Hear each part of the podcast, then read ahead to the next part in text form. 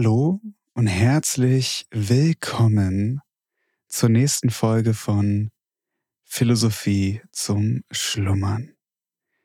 Erstmal hoffe ich, dass es euch gut geht und dass ihr bisher gut in diesen Februar gestartet seid. Ja, wir nähern uns dem Ende. Wir sind jetzt bei 84 Prozent von Balthasar Gracian und ich freue mich wirklich sehr, auch bald mal wieder in etwas Neues reinzugucken und mit euch gemeinsam vielleicht, vielleicht ja Nietzsche durchzugehen. Mal gucken. Ihr werdet es auf jeden Fall in spätestens einem Monat erfahren. In diesem Sinne würde ich sagen, lasst uns direkt wieder einsteigen in Balthasar Gracian, in die oder das Aphorismus 285. Nicht am fremden Unglück sterben. Man kenne den, welcher im Sumpfe steckt, und merke sich, dass er uns rufen wird, um sich nachher am beiderseitigen Leiden zu trösten.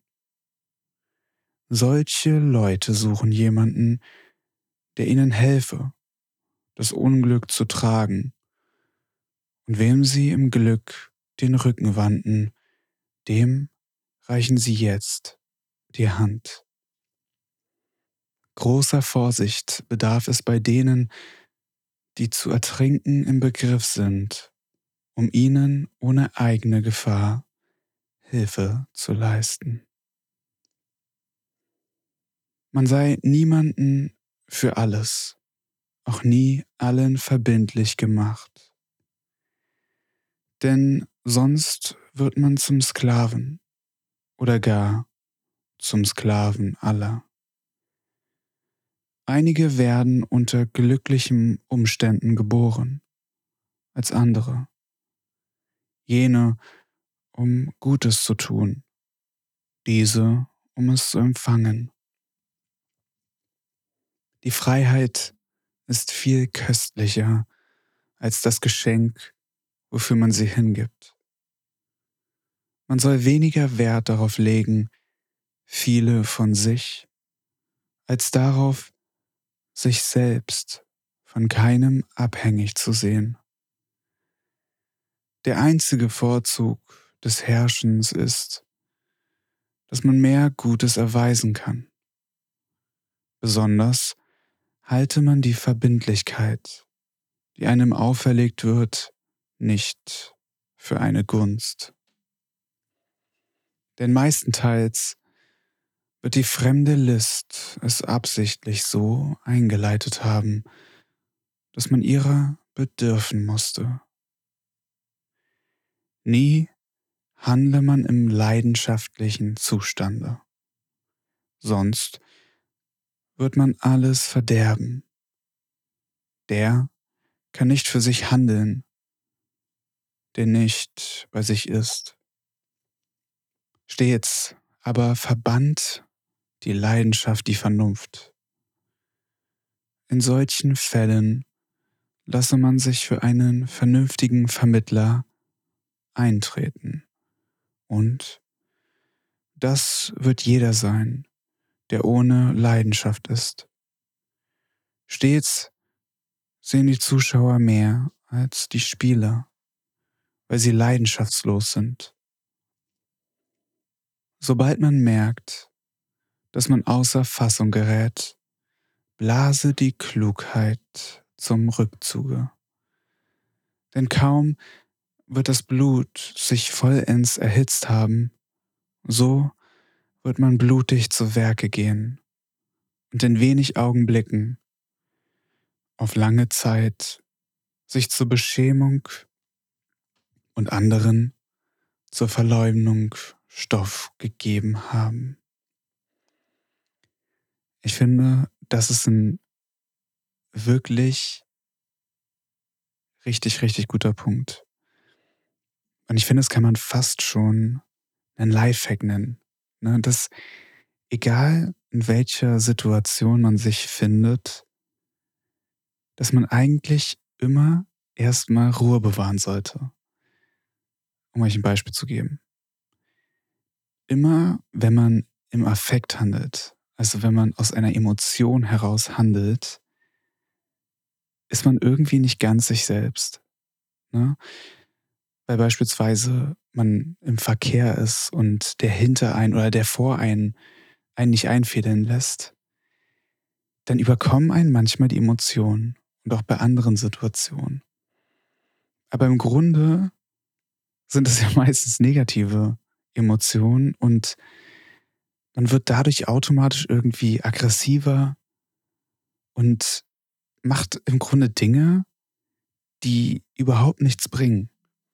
Also um euch ein Beispiel aus meinem Leben zu geben. Bei mir war es auch mal so, dass ich oder dass mir kein Platz gelassen wurde, um mich einzufädeln. Und dann habe ich es doch irgendwie geschafft und dann war ich so sauer, dass ich den hinter mir ausgebremst habe. Und fünf Minuten später dachte ich mir, hä, warum hast du das jetzt gemacht? Richtig unnötig. Und das ist auch wieder so, dass es nur im Affekt in der Situation entstanden ist, aber überhaupt nichts gebracht hat. Sowohl für dich nicht, als auch für den anderen nicht. Und das lässt sich auf so viele Dinge übertragen, wie beispielsweise auch, wenn ihr unbedingt irgendetwas kaufen wollt und total euphorisch in dem Moment seid, immer lieber erstmal eine Nacht drüber schlafen und dann mal gucken, ob ihr es immer noch genauso sehr haben wollt. Kann ich euch nur empfehlen. Weiter geht's. Nach der Gelegenheit leben. Unser Handeln, unser Denken. Alles muss sich nach den Umständen richten. Man wolle, wann man kann. Denn Zeit und Gelegenheit warten auf niemanden. Man lebe nicht nach ein für allemal gefassten Vorsätzen, es sei denn zugunsten der Tugend. Noch schreibe man dem Willen bestimmte Gesetze vor, denn morgen wird man das Wasser trinken müssen, welches man heute verschmähte. Es gibt so verschrobene Querköpfe, dass sie verlangen, alle Umstände bei einem Unternehmen sollen sich nach ihren verrückten Grillen fügen und nicht anders. Der Weise hingegen weiß, dass der Leitstern der Klugheit darin besteht, dass man sich nach der Gelegenheit richte. Nichts setzt den Menschen mehr herab, als wenn er sehen lässt, dass er ein Mensch sei. An dem Tage hören sie auf, ihn für göttlich zu halten, an welchen sie ihn recht menschlich erblicken. Der Leichtsinn ist das größte Hindernis unseres Ansehens. Wie der zurückhaltende Mann für mehr als Mensch gehalten wird, so der Leichtsinnige für weniger als Mensch. Es gibt keinen Fehler, der mehr herabwürdigte, weil der Leichtsinn das gerade Gegenteil des überlegten, gewichtigten Ernstes ist. Ein leichtsinniger Mensch kann nicht von Gehalt sein, zumal wenn er alt ist wo die Jahre ihn zur Überlegung verpflichten. Und obgleich dieser Makel an so vielen haftet, so ist er nichtsdestoweniger ganz besonders herabwürdigend. Es ist viel Glück zur Hochachtung auch die Liebe zu besitzen. Gemeinlich darf man, um sich die Achtung zu erhalten, nicht sehr geliebt sein. Die Liebe ist verwegener als der Hass. Zuneigung und Verehrung lassen sich nicht wohl vereinen. Zwar soll man nicht sehr gefürchtet sein, aber auch nicht sehr geliebt. Die Liebe führt die Vertraulichkeit ein. Und mit jedem Schritt, den diese vorwärts macht, macht die Hochachtung einen zurück. Man sei eher im Besitz einer verehrenden als einer hingebenden Liebe. So ist sie an ganzen Leuten angemessen. Zu prüfen, verstehen. Die Aufmerksamkeit des Klugen wetteifre mit der Zurückhaltung des Vorsichtigen. Viel Kopf ist erfordert, um den Fremden auszumessen. Es ist wichtiger, die Gemütsarten und Eigenschaften der Personen als die der Kräuter und Steine zu kennen. Jenes ist eine der scharfsinnigsten Beschäftigungen im Leben. Am Klange kennt man die Metalle und an der Rede die Menschen. Die Worte geben Anzeichen der Rechtlichkeit, aber viel mehr die Taten. Hier nun bedarf es der außerordentlichsten Vorsicht, der tiefen Beobachtung, der seinen Auffassung und des richtigen Urteils. Die persönlichen Eigenschaften müssen die Obliegenheiten des Amtes übersteigen und nicht umgekehrt. So hoch auch der Posten sein mag, stets muss die Person sich als ihm überlegen zeigen. Ein umfassender Geist breitet sich immer mehr aus und tritt mehr und mehr hervor in seinem Amte. Hingegen wird der Engherzige bald seine Blöße zeigen und am Ende an Verpflichtungen und Ansehen bankrott werden. Der große Augustus setzte seine Ehre darein, als Mensch größer denn als Fürst zu sein. Hier kommt nun ein hoher Sinn zustatten und auch ein wohl überlegtes Selbstvertrauen trägt viel bei. Von der Reife. Sie leuchtet aus dem Äußeren hervor, noch mehr aus der Sitte. Die materielle Gewichtigkeit macht das Gold, die moralische den Mann wertvoll. Die Reife verbreitet über alle seine Fähigkeiten einen gewissen Anstand und erregt Hochachtung. Die Gesetztheit des Menschen ist die Fassade seiner Seele. Sie besteht nicht in der Unbeweglichkeit des Dummen, wie es der Leichtsinn haben möchte, sondern in einer sehr ruhigen Autorität. Ihre Reden sind Sentenzen, ihr Wirken gelingende Taten. Sie erfordert einen sehr vollendeten Mann, denn jeder ist soweit ein ganzer Mann, als er Reife hat. Indem er aufhörte, ein Kind zu sein, fing er an, ernst und Autorität zu erhalten. Sich in seinen Meinungen mäßigen. Jeder fasst seine Ansichten nach seinem Interesse und glaubt einem Überfluss an Gründen für dieselben zu haben. Denn den meisten muss das Urteil der Neigung den Platz einräumen.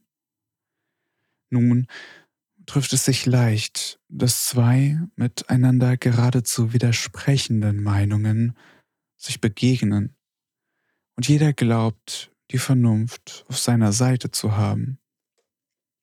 wiewohl diese stets unverfälscht, nie ein doppeltes Antlitz trug.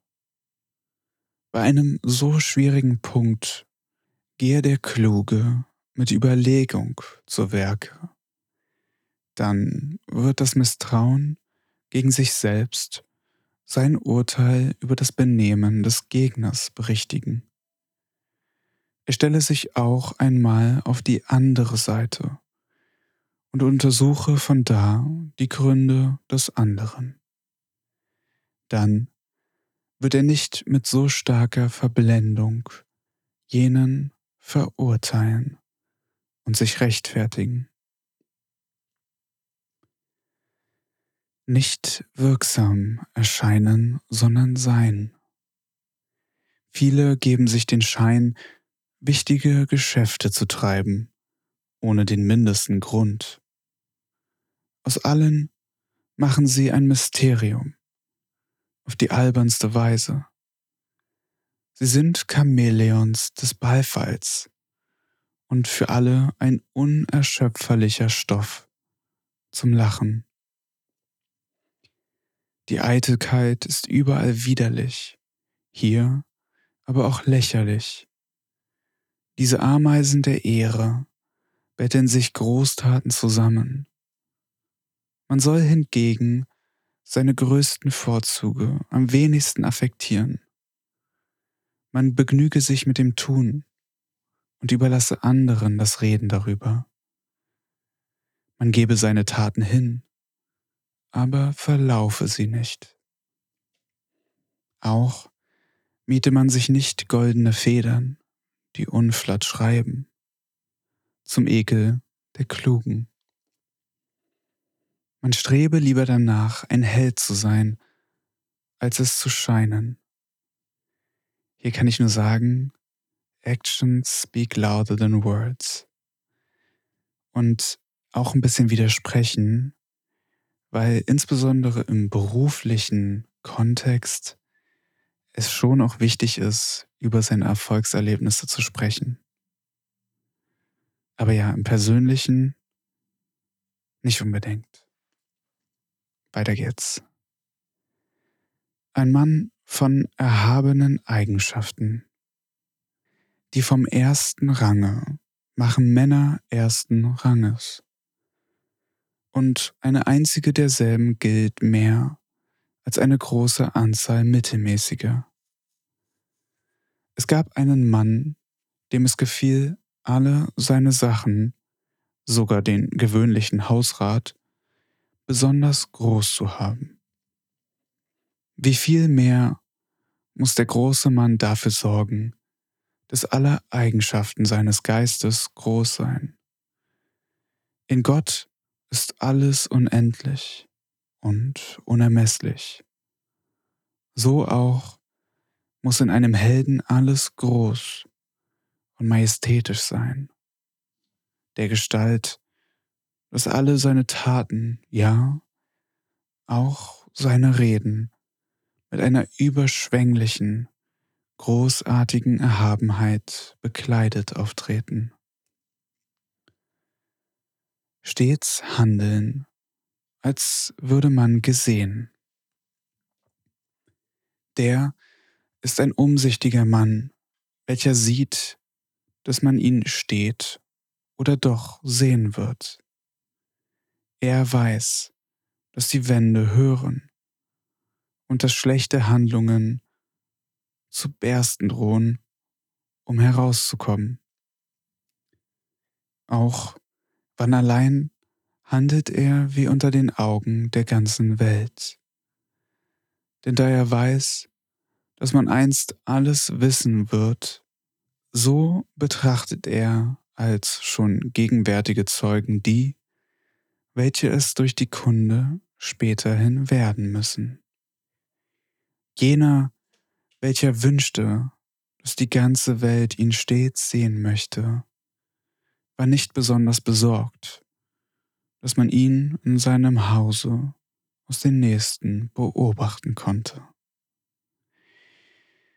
Ja, ist auch irgendwie ein schöner Gedanke, dass man sich eigentlich immer so verhalten sollte, wie es richtig ist, auch wenn man nicht gesehen wird oder beobachtet wird.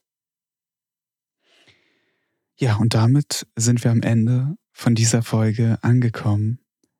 Ich hoffe, euch hat es gefallen und ich würde mich freuen, wenn ihr einen Follow hier lasst und nächste Woche wieder reinhört. Bis bald.